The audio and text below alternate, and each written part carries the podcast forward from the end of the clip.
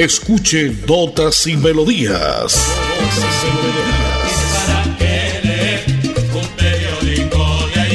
Notas y Melodías, el programa que a usted le informa día a día todo lo que pasa en la ciudad, en el departamento, notas nacionales e internacionales, notas y melodías, salud, educación, cultura, deportes, invitados, personajes y mucho más. Notas y Melodías. Dirige y presenta Nelson Antonio Bolívar Ramón, miembro de la Asociación Colombiana de Periodistas Capítulo Santander. Muy bien, como siempre, por la potente Radio Melodía entramos a esta hora, 10 y 30 de la mañana, de lunes a viernes, con nuestro especial, nuestro informativo de notas y melodías. Usted nos escucha a través de la página en www.melodiaenlinea.com. Si lo hace en su radio, en su equipo, en su vehículo, ahí en la finca, eh, trabajando, haciendo las labores del campo, nos escucha mucho la gente, pues lo hace en los 1080 en amplitud modulada. Es jueves 9 de junio del año 2022.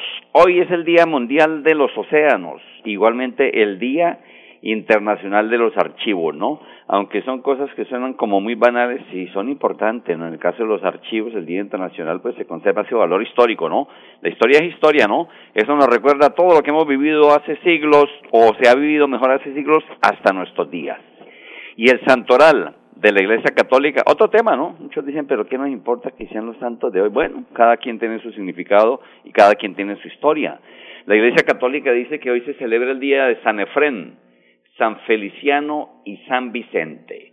Y la frase del día está a cargo hoy del gran Miguel Ángel Asturias. Recordemos que el guatemalteco, escritor Nobel de Literatura Miguel Ángel Asturias, falleció un día como hoy, 9 de junio, pero del año de 1974.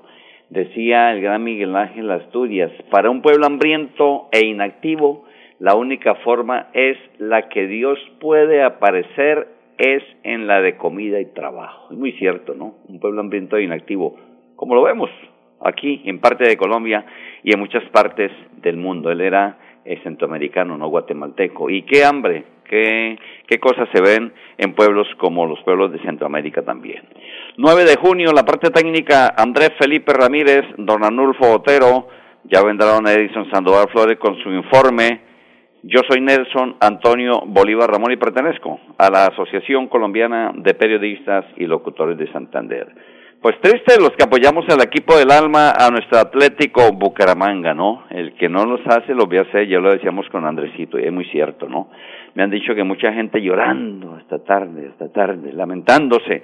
Aquellos que no se hacen, pues le toca usted observarlo como, de alguna forma, enfrentar a un equipo grande como Nacional, pues no era fácil, pero estábamos aquí con el estadio atiborrado totalmente, más de 25 mil espectadores, y no se le dio al Bucaramanguita ahora ir a visitar a Junior a la ciudad de Barranquilla y esperar acá a Millonarios. Esperemos porque esto, ayer se le dio el resultado de Millonarios y Junior, pero no se supo aprovechar. Bueno, dice que mucha gente en la Concordia y ponen a Alfonso López llorando la pérdida del Bucaramanga y se fueron, se fueron. Bueno, esperemos que vienen cosas mejores. 9 de junio del año 2022 voy con nota comercial y vengo con resumen noticioso. Rodamos nuestros motores para conectar todo un país. Queremos que viajes por tu tierra, Colombia, y que vivas junto a nosotros experiencias extraordinarias. Copetran, 80 años. Vigilado Supertransporte. En Notas y Melodías, Desarrollo Noticioso. No lo sentí yo, no, dice que más de uno de esa hora estaban escuchando, otros viendo el partido de Millonarios Junior, un sismo que se presentó en Santander de 4.1 grados, sacudió ayer hacia las 6 y 12 en punto, ya pasada entrando la noche, un sismo de 4 grados eh, se extendió a muchas regiones del país, aunque de pronto uno está en su cuento y muy difícilmente algunos lo sentimos. Pero aquí dicen que tiembla todos los días en Santander, pues eso se dio, en este caso, ayer acá en la ciudad y en parte del departamento, y repito, en otras partes del país. Y atención porque usted puede postularse a una beca para, para promocionar a Bucaramanga. Los ganadores tendrán entre el 19 de julio y el 28 de octubre para ejecutar las propuestas. Uno de los propósitos de esta iniciativa es darle valor turístico al distrito Calzado San Francisco, cabecera y centro de la capital santandereana en el marco de Bucaramanga 400 años. El Instituto Municipal de Cultura y Turismo de Bucaramanga abrió la convocatoria de estímulos Bucaramanga lo tiene todo para personas o colectivos artísticos y culturales que desarrollen proyectos innovadores. La idea es que estas iniciativas permitan la creación de material editorial para promocionar a la capital santandreana y así aportar a la apropiación patrimonial de los ciudadanos. Un total de 235 millones son los que se tienen disponibles para entregar en ocho becas de creación de contenido enfocadas en las comunicaciones, artes visuales, patrimonio cultural y artes. La selección de los ganadores, cuyo listado se conocerá solo hasta el 12 de julio, se hará entre quienes hagan su postulación hasta el próximo martes 21 de junio. Si es de que pilas, porque billete hay, ¿no? Y hay que aportar todo lo que conocemos, todo lo que sabemos. Y en este año que Bucaramanga celebra sus 400 años, pues estar ahí, pila siempre en la nota, como dijo alguien, porque Bucaramanga merece seguir siendo la ciudad bonita, y limpia y bonita si usted la cuida entre más días. 10 y 35 minutos en Colombia, son las 10 y 35 minutos, la hora que le informa Copetrán en sus 80 años. Hoy 9 de junio recordamos el año de 1870 cuando fallece Charles Dickens, este gran novelista y escritor británico. Y el 9 de junio, pero de 1995, recordamos cómo capturan en Cali al narcotraficante colombiano Gilberto Rodríguez Orejuela, quien falleció este pasado 31 de mayo, ¿no? Ya lo reseñábamos ese día acá, que murió en una prisión de Carolina del Norte en los Estados Unidos a los 83 años. Había ingresado desde un diciembre de 2004 a esta prisión estadounidense Gilberto Rodríguez Orejuela. Y ya lo decía iniciando nuestro espacio, hoy, en una fecha como hoy, pero en 1974, fallecía el escritor guatemalteco y Nobel de Literatura Miguel Ángel Asturias. En temas en policiales que nos encanta pues pasar siempre la nota judicial de lo que está pasando, las capturas, en fin, ha sido capturado un sujeto expendiendo en pleno día drogas en las últimas horas, eso fue el día de ayer. ¿En dónde fue esto? Le preguntamos al comandante del grupo GOES de la Policía Metropolitana Bucaramanga, teniente Rodrigo Aguillón. Bienvenido a Notas y Melodías de Radio Melodía, teniente. Efectivamente, el Grupo Operaciones Especiales, en cabeza de Mineral Darío Bernal Rojas, comandante de la Policía Metropolitana Bucaramanga, realiza una intervención en el Parque San Pío, logrando identificar un sujeto el cual se encontraba eh, vendiendo estupefacientes y comercializando diferentes dosis entre derivados de la cocaína, marihuana y pastillas sintéticas. Al momento de realizarle un registro, le encontramos en su poder estos estupefacientes, asimismo logramos incautarle un arma blanca, el cual la tiene para intimidar a las personas del sector. El Grupo Operaciones Especiales realiza estos planes en todo el área metropolitana de Bucaramanga y en estas zonas de difícil acceso por parte de la Policía Nacional, donde por su complejidad eh, es difícil llegar por parte de la policía, pero pues el Grupo Operaciones Especiales realiza esas actividades de intervención y operativos liderados por mi general. Bien, ahí estaba el teniente Rodrigo Aguillón, es el comandante del grupo GOES de la Policía Metropolitana. Otro tema que hace en referencia al aspecto judicial que se maneja es cómo se reconocerá ahora mediante mm, la parte facial en, las calles de Bucaramanga, cómo operará el reconocimiento facial. Inicialmente se priorizarán 20 sectores en Bucaramanga desde el gobierno local de la ciudad se aseguró que no se ha mm, vulnerado el derecho de habeas data y se precisó que este sistema biométrico se aplicará exclusivamente con quienes tienen pendientes con autoridades y son requeridos. Con dicho sistema de reconocimiento facial genera una alerta sobre un posible individuo buscado por las autoridades, de inmediato se desplegará el cuadrante de policía más cercano con el fin de individualizar y capturar al sujeto conforme con las explicaciones que han dado las autoridades como el alcalde de Bucaramanga, la visita del ministro de Justicia, el ministro de Defensa, en fin, y hay que combatir todos los días la delincuencia que no podemos permitir que se siga apoderando de la ciudad y del área metropolitana. Escuchemos entonces al alcalde, pero aquí hace referencia al alcalde Juan Carlos Cárdenas, alcalde de la ciudad bonita, eh, con la visita que hizo a la ciudad el ministro de Justicia, Wilson Ruiz, ¿Qué se concluyó, alcalde, sobre el hacinamiento en las estaciones de policía de la ciudad de Bucaramanga? Se comprometió a ayudarnos en resolver tema de hacinamiento en las estaciones de policía. Si bien no es una solución definitiva, sí avanzamos. Sí avanzamos y además el ministro también con el ministro de Defensa y el ministro del Interior vienen también liderando un tema complementario a la ley de seguridad y convivencia ciudadana como la ley de cárceles. Yo espero que este gobierno pueda realmente dejar avanzado este proceso en el Congreso de la República, donde podamos organizar todo el sistema carcelario, el orden nacional, departamental y municipal, para que esa solución sea definitiva.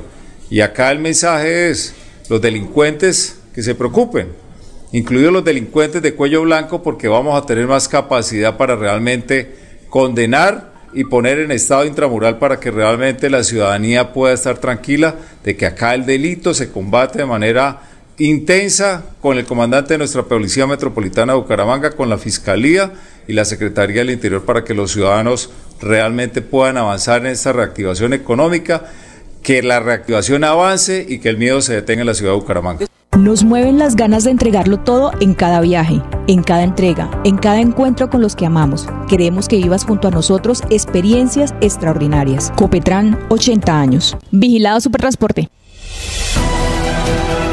En Notas y Melodías, noticias de actualidad. Atención, mucha atención porque sigue cerrada la vía antigua Bucaramanga-Barranca Bermeja. Conductores y viajeros deben utilizar la ruta del cacao entre Lebrija y el puente de La Paz cerca a Hidrosogamoso. La concesionaria Ruta del Cacao ha reportado cierre total de la Ruta Nacional Bucaramanga-Barranca Bermeja Yondó entre, entre el sector de La Paz, La Renta, Lisboa, en el punto conocido como Matacacao.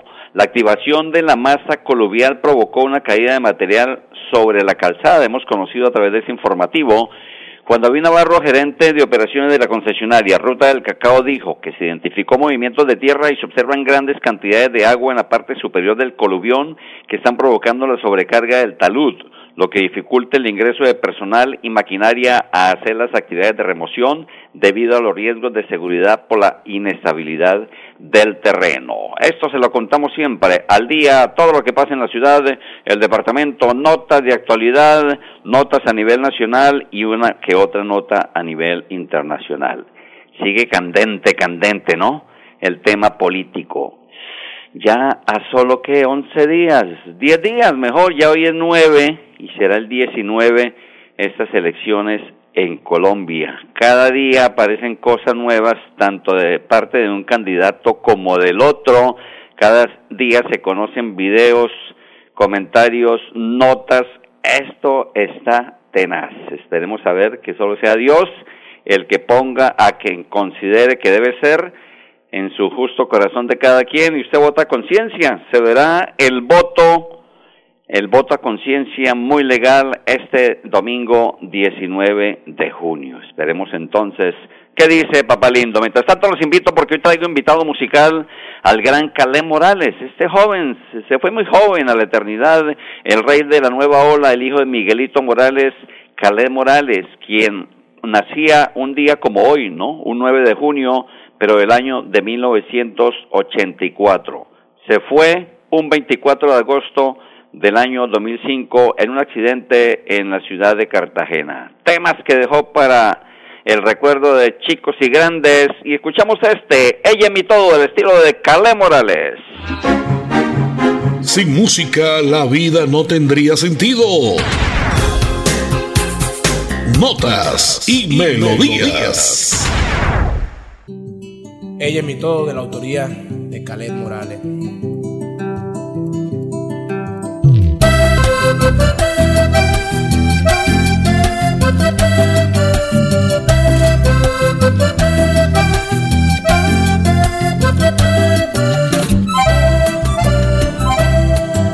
No basta mirar un instante, sabe todo de mi vida.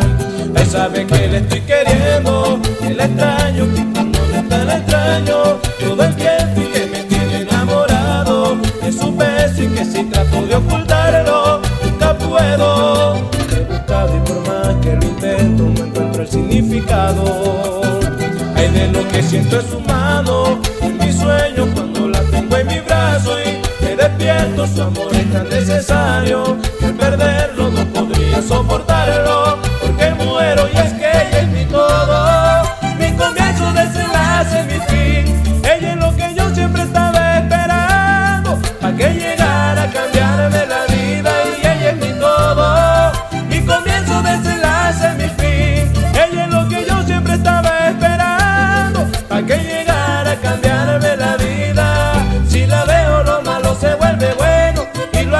dulce. Ay mi Dios del cielo, no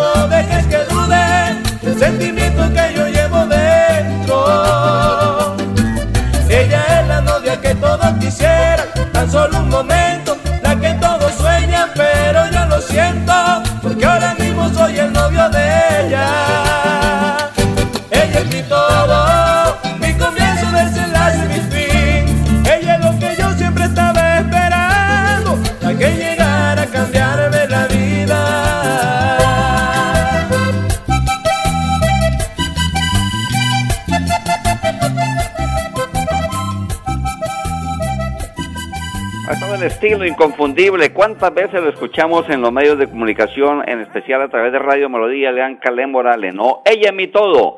Se despidió de este mundo el 24 de agosto del año 2005 en Cartagena, pero recordábamos porque cada 9 de junio era como siempre muy homenajeado, muy recordado, muy felicitado y era tener un futuro inmenso. Este tipo de jóvenes infortunadamente se van a la eternidad muy pronto. Les contamos porque el próximo viernes 17 de junio, es decir, de mañana en 8, será el día sin IVA.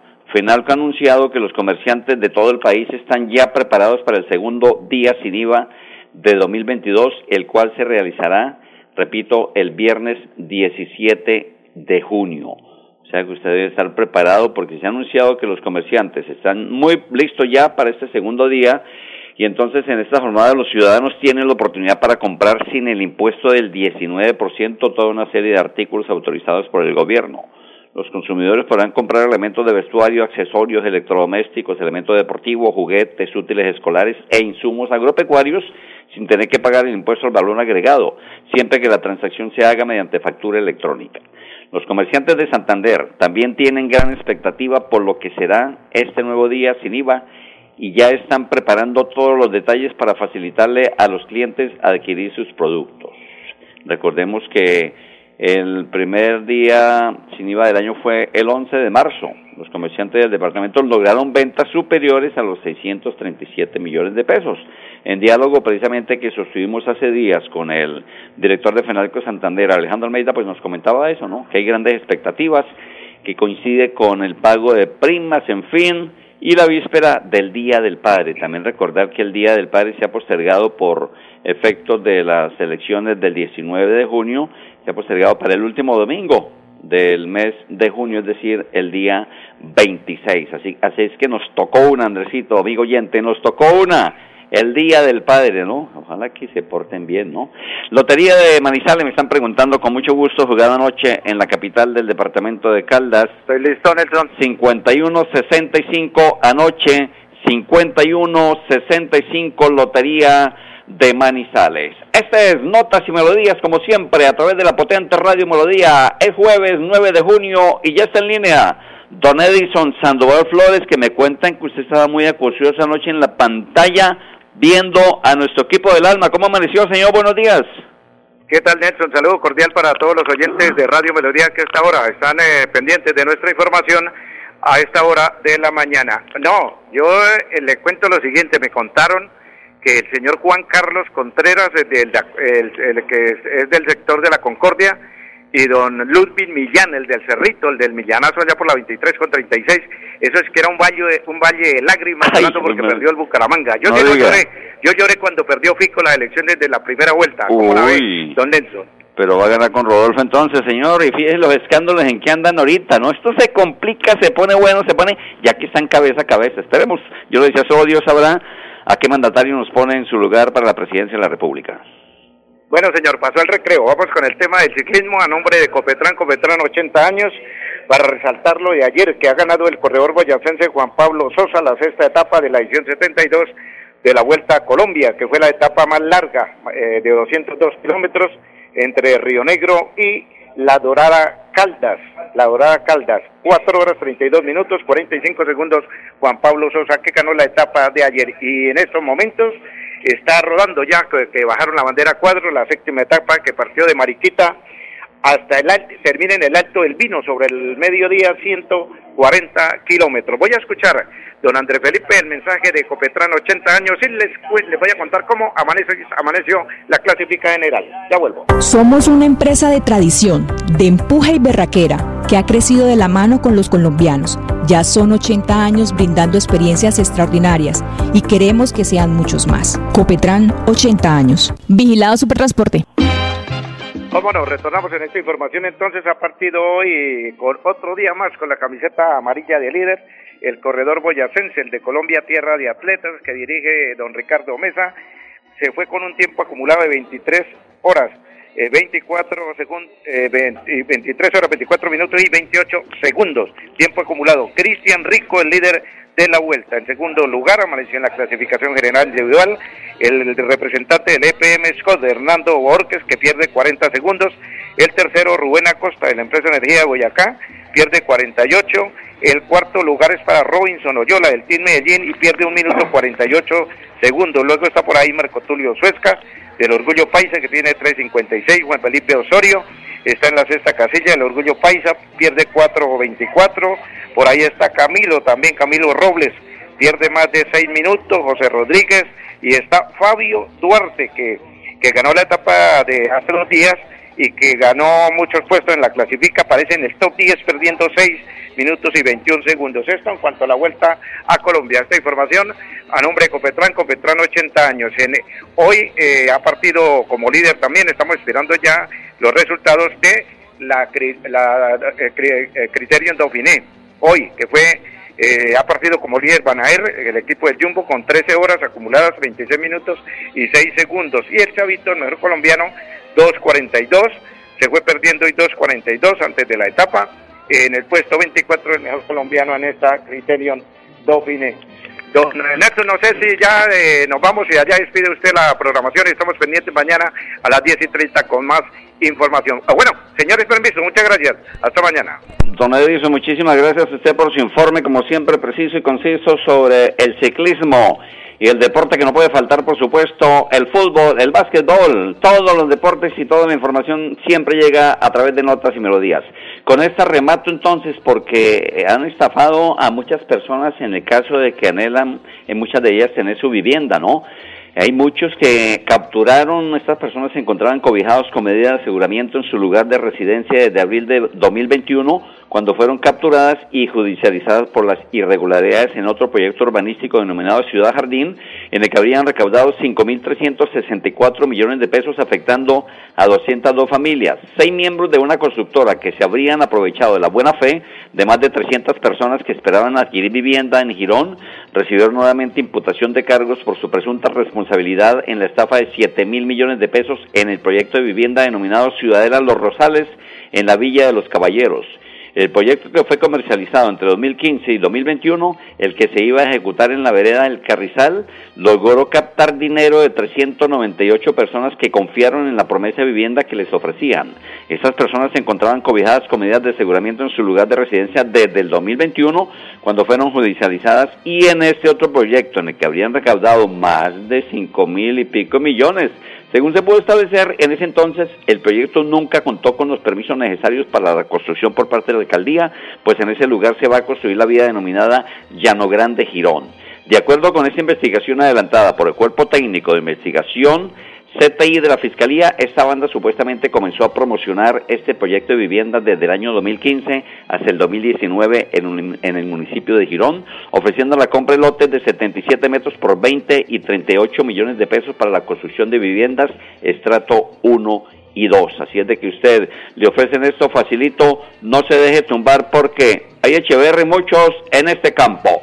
10 y 53 minutos, la parte técnica, Andrés Felipe Ramírez, Arnulfo Otero, Don Edison Sandoval Flores, yo soy Nelson Antonio Bolívar. Mañana en punto de las 10 y 30 más notas y melodías. Los dejo con el invitado de hoy, el gran Calé Morales, vivo en el limbo. Chao, chao, feliz día. Bueno, llegó la hora de la verdad. ¿Quieren una canción nueva? Esta canción es de mi autoría y va con mucho cariño para todos ustedes. Se llama Vivo en el Limbo. Yo les voy a cantar un pedacito de la canción ustedes repiten conmigo después. Te veo y me siento como aquel que está muriendo de la dicha, porque tiene al lado a la mujer. Ahora ustedes conmigo. Te veo y me siento como aquel que está muriendo de la dicha, porque tiene al lado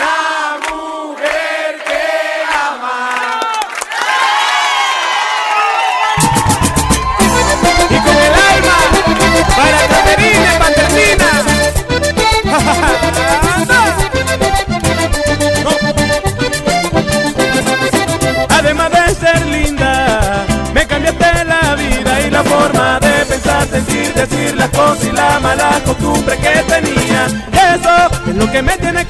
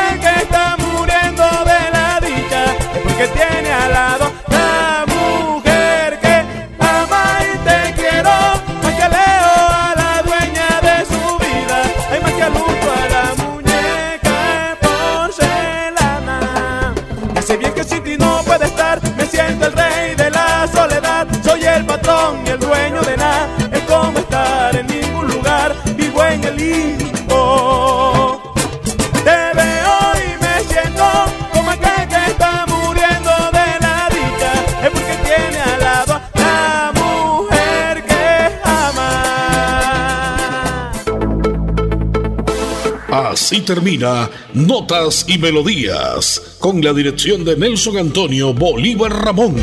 Notas y Melodías. Manténgase informado día a día con Notas y Melodías.